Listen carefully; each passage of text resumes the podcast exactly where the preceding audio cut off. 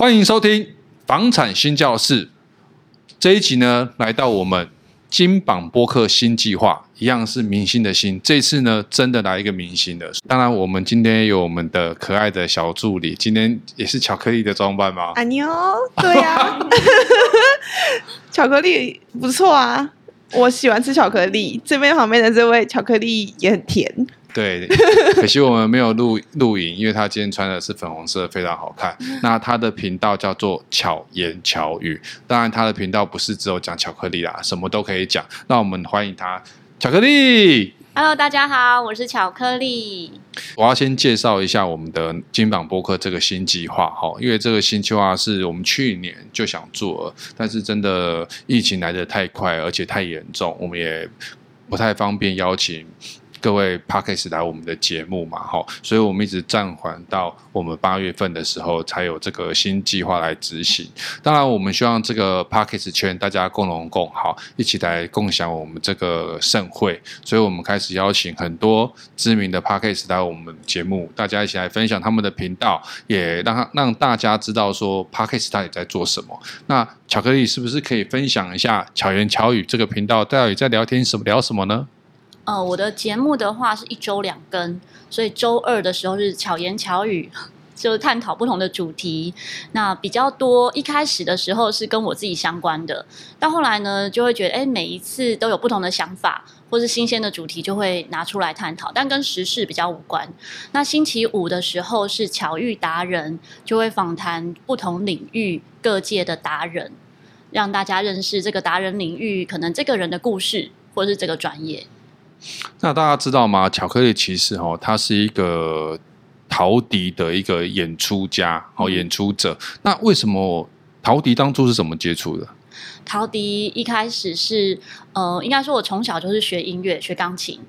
到我大概高中的时候接触到陶笛，就觉得哇，这么小的乐器，然后可以随身携带，又可以到处都有音乐，然后声音也很悦耳，就比较温柔的声音音色，所以就很喜欢这个乐器。当我开始教学，走钢琴教学的时候，发现说很少人认识陶笛这个乐器，所以就决定开始推广陶笛。陶笛你学多久？其实我学没有很久，因为我开始教学的时候没有人在教。对啊，我很少听到有 陶笛的教学，对，大部分都是钢琴或小提琴。对，哦，这个可能是大家比较。喜欢的入门的乐器，对，比较熟悉的。所以我教学的时候，那时候我我教学到现在大概二十二年，教陶笛二十二年，教音乐二十二年，哦、对。所以从两千年，但我开始教陶笛也差不多是两千年的时候。那时候其实市面上比较少人就是会知道陶笛是可以学习的。那我觉得我喜欢的乐器，但很少人认识它，所以我开始去写教材，开始去。呃，就是设计一些团体课，然后让他的课程是可以延续的。因为我们知道钢琴啊，或者是小提琴，像你刚刚讲的这些乐器，它都有一套一套的教材，可以很长期的学习。但是陶笛的话，因为那时候都没有人在教嘛，所以就没有像这样的教材。那所以我自己的课程的话，我就会去延续它的课程寿命，让大家是借由陶笛这个乐器来学习音乐，而不是只是吹陶笛。那现在有你的学生有最小的到多小？我其实学生百分之九十九都成人哦，都是成人为主，所以我最久的一个班级到现在是十七年，团体班，哦、这么 厉害，学十七年，对。那你们有演出吗？有啊有啊，可以可以分享一下。有我自己有。不同的乐团，两个乐团，一个是鲁巴托陶笛音乐艺术乐团。那我每年的十二月都会办正式的音乐会，就是售票音乐会。然后另外一个乐团是巧乐团，巧乐团呃，在疫情之前的时候，我是每个礼拜三的下午都会在台大儿童医院义演，所以连续十年。义演哦，就是不收门演出，对对对，然后是、哦、不收门票的，对，就是以陶笛、吉他、钢琴，就是不同的乐器这样子，像一个乐团的方式呈现，就等于也是推广陶笛，也是让大家可以很轻松的在医院这种比较冷冰冰的空间里面，可是可以听到温暖的音乐这样子。哇，这个叫做艺术工作者。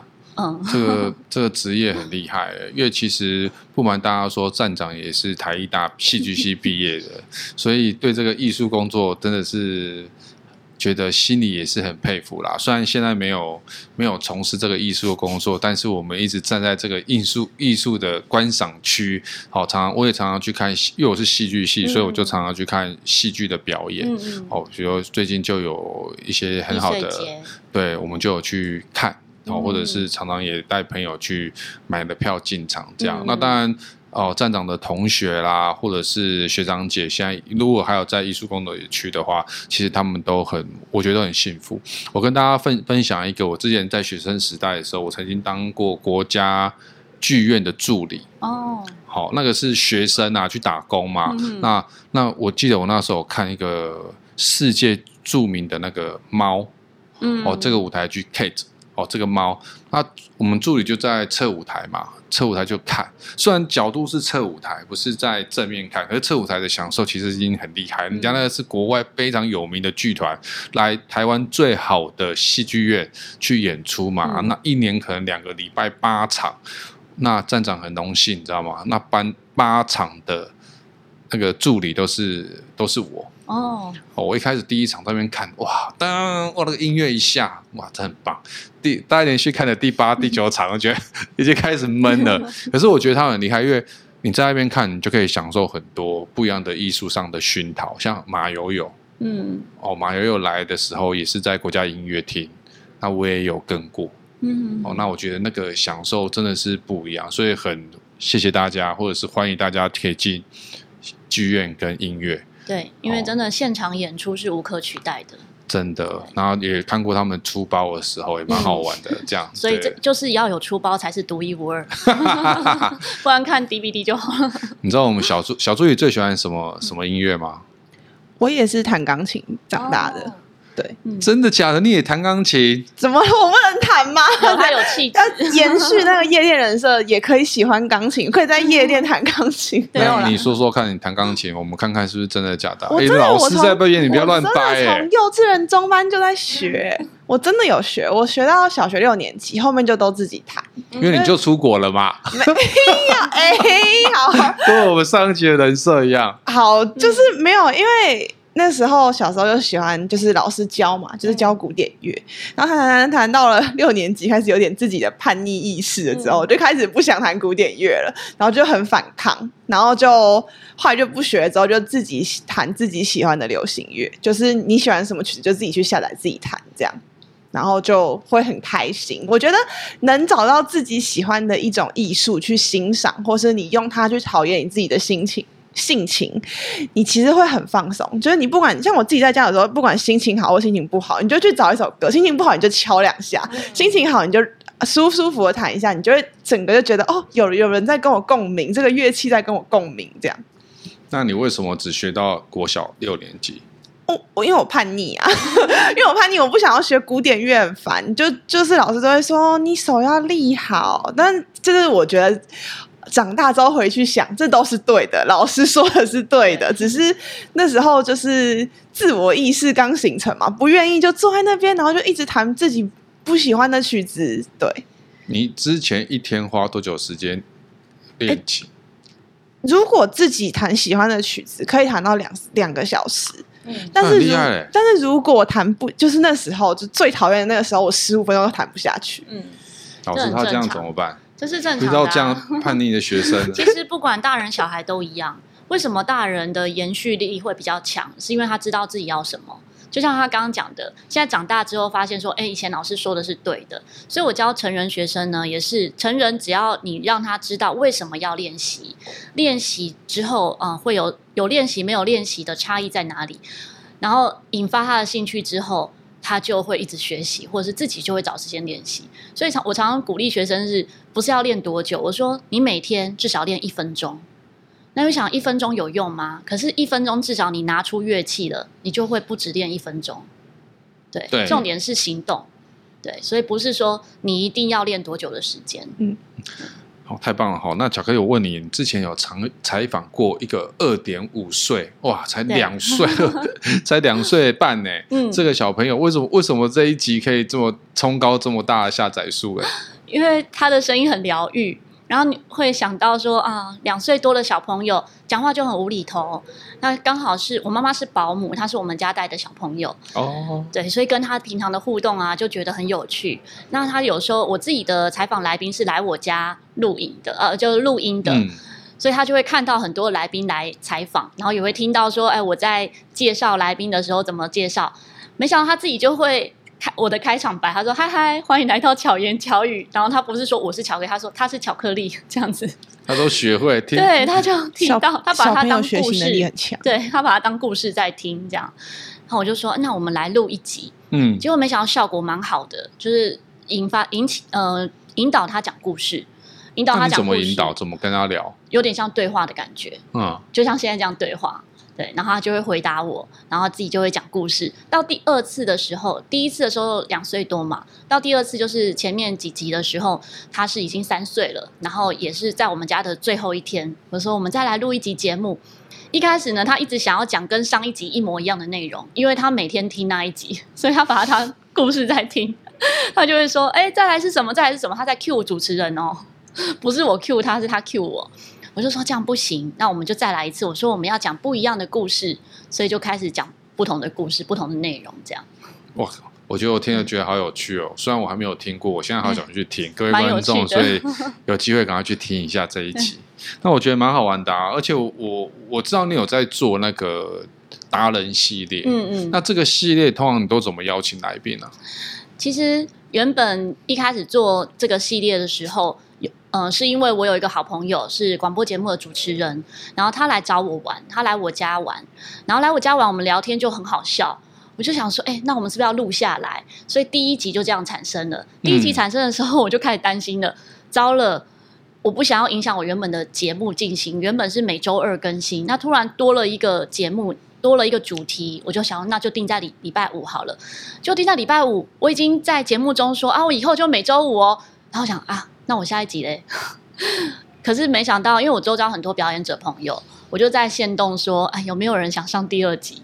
结果有朋友想参加，然后一直到现在陆陆续续，其实预录的达人系列，或是自我推荐，或是朋友推荐的，还蛮多的，就不用担心。来宾不足的问题，就就觉得哎、欸，还蛮顺的这样子。呃、对啊，其实蛮多频道他都会遇到那个，到底要自己聊，嗯，还是找来宾？对。但是找来宾呢，又要符合他的设定的主题，对。然后来宾又不见得有时间可以配合，嗯、所以有时候找频道，但找来宾确实是频道运到蛮大的麻烦、啊、我反而觉得找来宾是比较容易的，因为有来宾，每个人都有不同的故事，嗯。然后到后来呢，我说一直想来上节目的来宾还蛮多的，所以有时候我就把某些来宾呢，他可能呃不算是一定要是达人角色的，我就会放在巧言巧语，然后变成巧言巧语呢也有两个人访谈的，结果没想到听、哦、很有趣，对，结果没想到听众说，为什么巧克力老师你那个巧言巧语变成访谈了？然后我发现 原来大家还是有想听我一个人单口。自己讲就对，单口相声。对，他觉得单口主持的时候会讲比较内心的东西，会比较像是我在跟他讲话。嗯，然后访谈的呢，会像是听我们聊天。嗯，啊，都有各有各的优点，各有各的乐趣，这样子。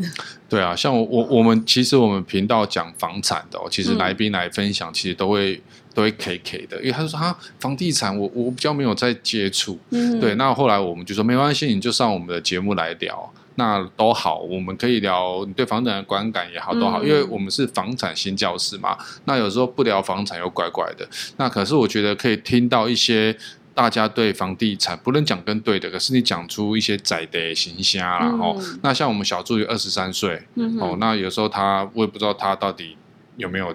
房子，他我也不知道。嗯、啊，你不知道？那你有没有房子？我我我没有，但站长说我有，我就有。哦，对我我站长说我有，我就我就有。所以站长你要送他吗？他刚刚说在大理买，他刚刚、啊、说在大理买房子，怎么这么好？那我要来应征。不是我去大理，是去我们客户那边 去看一下，因为我们我们台中也有也有服务嘛，哦、也有客户服务嘛。那。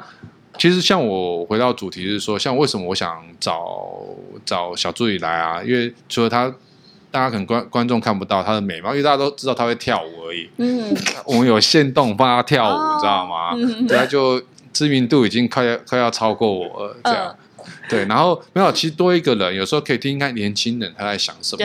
然后可能不一样，每个人的环境啊，生长环境，像他出过国、嗯、留学，嗯，对不对？在美国 L A 还是旧金山还是都有，然后又去日本，哦，反正他不知道留哪里一堆、哦、这样，然后他每个人的观感都不一样。那、嗯、回到台湾之后，他可能分享他的想法。对，那我有我们自己的想法，这样，然后请来宾来，他可能对房产的想法会不一样。嗯，可是我就想说。有时候可以听到一些比较真实的心声，嗯哼，那这个对我们可能做久了，像我们做媒体做久，有时候想法会变得比较单一啦。嗯，那可以听一听，现在到底也其实也是说给政府听啊，嗯，对不对？那政府有的时候不是那时候我们的现在那个陈时中那个。台北市长的候选人不是常常被人家骂说在那个冷气房吹冷气嘛？嗯、这样，哎，这个是复复制的，不是我讲的，我是听别人讲的。对对，听别人讲的。对，就类似像这样，有时候我们觉得嗯可以接接触一些，那我们可以在行销或者是房产之后，我们可以规划更好的产品给给我们的网友知道。这样，嗯、那我们来听听看您的租屋的经验。嗯，我是呃从小其实就是住。爸爸妈妈家嘛，就是就是家里有房子，嗯，所以以前家里有房子的时候，不觉得说像有些同学会说啊，他们家要啊搬家啊什么，就要常常搬家，觉得还蛮疑惑的，为什么要常搬家？因为可能那个房东房子要收回去了之类的。但我从小到大都没有搬过家，因为就一直住娘家是不用搬家的，就自己的房子。但我结婚之后租房子，才可以真的感受到哦，原来 房东。的角色还蛮重要的，就遇到好房东真的非常幸运。对，那我自己算蛮幸运的。我的我就租过两次房子哈，就是刚结婚的时候住的一个地方是朋友介绍的，所以那房东真的像是像是爸爸妈妈一样照顾我们，我觉得非常感动。然后他是有那种前后阳台都很大，然后前阳台呢，房东都会在那边种花，我们不用浇水也享受花园，所以觉得还蛮幸福的。然后现在住的房子其实是我学生的房子，就是他他刚好要出租，然后 PO 了照片之后，我觉得哎，这个空间很舒服，很适合。因为我妈妈那时候说想要带小孩，想要就是当保姆，我们看了这个空间，觉得哎，有一些合适的空间，就是木头地板啊，很适合小朋友跑来跑去这样子，所以我们就决定租现在的地方。所以现在是住在哪边？现在住三重。三重，对，我也住三重啊，真的哦。三重哪边？三和国中。三和国中，我也在附近呢。下次可以约。你干嘛？我说真的啊，你小你小兔，你笑什么？我觉得很有趣，就是很巧，对，很巧啊。三和国中有三和国中捷运站呐，徐汇中学站下面下下下下站就是啦。嗯嗯，对啊。芦洲那一带，我我们没有，其实我是住那个徐汇中学那边嘛，可是三和国中。那边是我一个兄弟住那边，所以我对那边很熟。对。对，干嘛？不要在笑什么？没有，我觉得你前面讲说，哎、欸，我也住附近，然后就说没有，现在又说没有，就很打脸。附近啊，五分钟呃三一分钟前，巧克力是不是很近？很近，真的很近。因为如果你是不同县，回龙县，你回龙县说住附近，那就有点远。对啊，很近啊，而且那边有那个我我最常去的是什么，你知道吗？嗯，我最常去的是那边有个交叉口，专门在卖工具的。卖什么工具？工就是一些像那个装潢修缮的工具，哦、他们有一间很大家。那、哦、我常常去那边，因为家里穷，常常什么事情都要自己来。没有，你就是太聪明才可以自己来。我们就比较笨，所以我们都要找人来弄。对，因为我我常我常常去那边，因为我朋友一个刚刚讲，我一个很好的兄弟在那边嘛，嗯、所以他们他们家住。呃，那那边，所以我常常去他家拜访啦。嗯嗯嗯，那他妈妈对我很好，有时候去那边串门子嘛。嗯嗯。对，那因为我们从那个时候港配的，已经认识二十年了。哇，真是很好的朋友。对啊，还蛮好玩的。那你有讲说你都怎么收纳跟非常轻松的打扫方式？哦，这其实讲起来好像非常简单，会觉得很偷懒。我觉得收纳呢，我原本前一个房子的时候，就是住前一个地方的时候，我们那时候是三房两厅，所以。然后那时候的房东呢，是不准我们就是有用钉子啊，不准钉东西的，就是只能够是那叫什么软装潢，就是不能够呃改变原本的格局啊这一些，所以我们的东西就全部都三房两厅，有两间房间就都是像仓库哦。我们那时候三房两厅还有一个储还有一个储物空间哦，全部都堆满东西。因为我老公也是表演者，我老公是跳就是表演火舞跟杂耍。火舞对，火舞跟杂耍。然后我自己的乐器也非常多哦。虽然我是表演陶笛，可是我除了陶我陶笛的收藏就四百多把。然后除了陶笛之外呢，我的不同类型的乐器，像节奏乐器器啊这些，都可以让可能四五十个人使用，就是非常喜欢乐器嘛，所以我们家的东西就非常多。然后我大型舞台的表演呢，我也有非常多的礼服，就那种正式礼服，大概二十几套。所以你这样想起来，就是东西非常多。但是现在呢，那当初是三个房间都放满东西，因为都要放地上啊这样子，或者放在架子上。后来搬来这里的时候，这些东西全部都放在同一个房间里。那时候也觉得哇，蛮蛮神奇的。那主要是呃，因为我一个好朋友他是做木工的，我那时候来看这边的空间的时候，我想说，哎，这现在的空间，租屋空间其实比前面一个小一点，采光比较好，但是空间比较小，只有两房一厅。我说这样够放我的东西吗？他看一看之后就说，哎，这些放地上的柜子哦，钉到墙上。原本是地上的柜子，他就说钉到墙上，因为我的房东是让我钉钉这些东西的。好，钉到墙上之后，然后他说：“哎，你的这些礼服啊，原本是摆在地上嘛，就会没有，就是等于一大叠的礼服，一套一套这样摆在地上。”他说：“这边加一个那个屋顶的钩挂钩，就是那种横杆，就像我们去到礼服店会看到那种天花板上面的横杆。”我说：“这样可以撑得住吗？”他说：“可以。”哦，然后就这样子加横杆。再来就是很多的铁架。全部都立起来，所以之前三间房间的东西，现在一间房间就可以放得下。哦，所以收纳的方式很重要，很重要。对，嗯、就是如果没有这样，哦，当然断舍离更重要啦。哦、这倒是 真的呀，断舍离这样。如果没有断舍离，你会囤很多。就是人家说，你会把你的房子呢，很多的空间是付钱，然后来放那些你用不到的东西。对，所以当然是先要有断舍离，然后再来就是调整你放东西的位置。那因为整个整理过后，其实东西放哪里会更清楚，嗯，然后也会更知道哪些东西是要的或不需要的。对啊，所以说像你老公，因为他也是个表演者，嗯，所以他的他的给息啦也非常多，非常多啦，因为他也应该有很多他自己的表演服嘛。对，表演服，表演服，那你自己也算，所以说你们自己两边加起来的东西也很多，嗯，然后。说实在话，女生的东西真的很多。嗯，对，真的。我算少了。我们家一个柜子，嗯，柜子对不对？大概有五五个，好，我们分成五，大概只有五分之一是我的，五分之四全部都是我老婆的。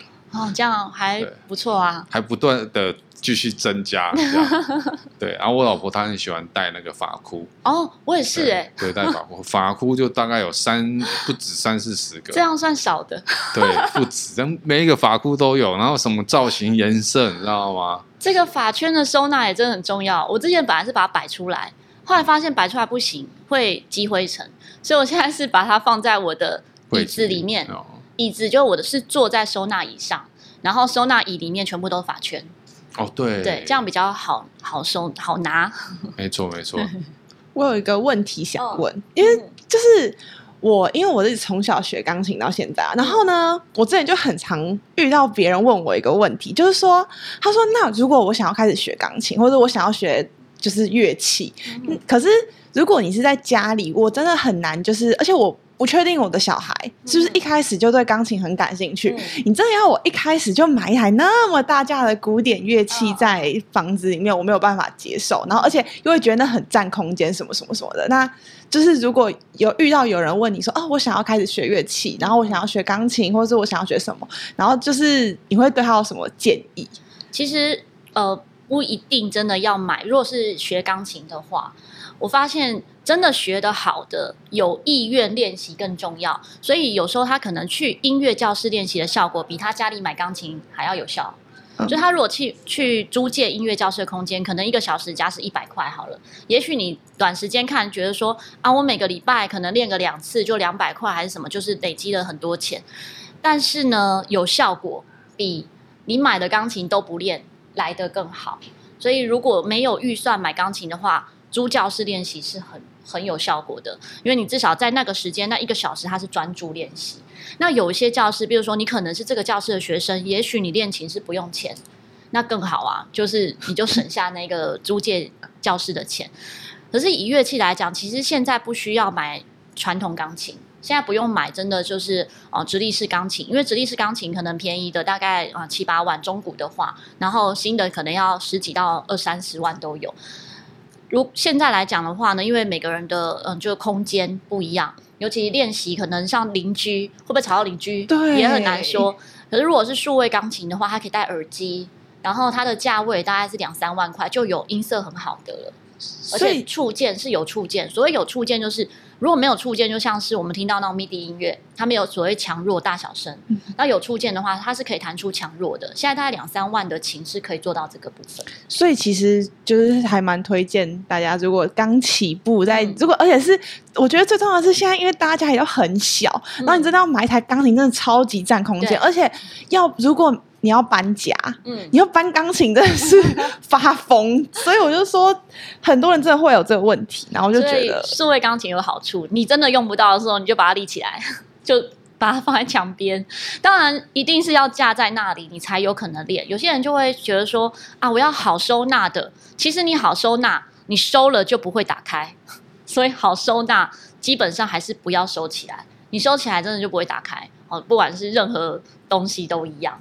所以养成练习的习惯是一个，那东西嗯，就是乐器放在那里能够去练是最重要。那好像还是学陶笛好了，比较不占空间。大家大家学学陶笛，学陶笛比较好。可是学陶笛不会就是就是吹的时候不会说晚上很吵吗？我嗯、呃，我觉得真的是看运气。像我家啊那边。我觉得我算是很幸运，我有时候像现在疫情的关系，我从二零二零开始就是都是影片授课都录影，所以我有时候录影啊是半夜，就是可能录到一两点、两三点，就会有很就是 吹奏的声音，但是没有遇过邻居抗议，可是我也不敢去问邻居说，哎，请问你听得到陶笛的声音吗？完全不敢问，然后我就这样默默一直这一段时间都是这样录，然后可是我也有学生是感觉家里的隔音很好。但是还会遇到邻居来贴字条说吵到他这样子，而且是任何时间，可能中午练也会被骂，所以真的很看运气，就没有一定对状况是怎样。因为现在就是家里都隔得很近，嗯、然后然后我我也记得我小时候的时候，我妈都跟我说，过了九点就不能再弹钢琴了，而且你们现在还没有成为大师级，我们弹的都是噪音。她说 你在练习的时候就是。就是你还不熟啊，你在哆咪嗦就弹哆瑞拉，然后就是乱七八糟，然后呢，人家听就是一直听一个曲子，然后卡卡卡卡的，然后就觉得都是噪音。我觉得邻居的包容啊，真的是一个氛围。像我们家附近真的还蛮多人练乐器，我对面就有练萨斯风的，他有时候练就是练一整天，我也觉得蛮佩服。然后后面也有弹钢琴的，但是好像可能就是这个氛围是哎，大家有在练乐器，所以大家好像互相就是会包容。可能是这样，我自己猜测啦，我也不敢去问。那像你刚刚讲说，邻居真的很重要，就是我们说一个大师的养成啊，最要感谢的 除了他父母，就是他邻居了。尤其是小提琴的演奏家、二胡的演奏家，有没有？你你可能家里出了一个音乐家，爸妈有光芒，可是他邻居没有啊，所以真的要最感谢就是他邻居。真的，那我们来聊一下收纳，小助理都怎么收纳？我。我怎么收纳？因为我房间很小，然后我就会。你的床是不是定制的？吧，你这么高？没有啦，我床为什么你又知道我床多高？脚会 没有太长会伸出去啊。那个是长度，没有，我是正常的单人床，正常的单人床。然后因为我房间很小，然后可是又会有冬季、夏季的衣服，然后女生衣服又多，然后还有化妆品、保养品。然后我爱看书，我房间有超多小说、什么书一大堆。然后我就会买那种就是收纳箱吧，但我都会买同同一个款。白色的，对，而且而且同一个款式可以堆无印良品的吗？不是，无印良品太贵了，不能买那么没有没有钱买那么贵，就是会买同一个色系的，配合家里的色系，然后可能透明的，然后你就可以看到你里面摆的是什么书，然后你里面摆的是什么东西。但我觉得这样有缺点是，你看得到，你就觉得它杂乱，所以就是又在看那种看不到里面的也不错，就是但是就是要用很多的抽屉，你才可以善用每一个角落。嗯、对，而且我刚刚讲到衣服的收纳，其实有些人会把冬天、夏天，就是哦，现在是夏季，就把冬天的衣服打包起来。我后来发现不要打包起来，我全部都是放在固定的位置，这样就会省掉那个打包的时间，但断舍离更重要。那当然，这样不是会那个空间会越来越多吗？呃，可能因为我冬天衣服非常少，因为我是巧克力，我很怕热嘛，我冬天也穿短袖，所以就 好像冬天的大衣什么这些就比较少，嗯、然后就一个一个一个小的空间，就是那种收纳盒一盒就够了。哦，对，所以就固定摆在那边。那这样就不用这样子搬来搬去，对，也节省节省很多时间。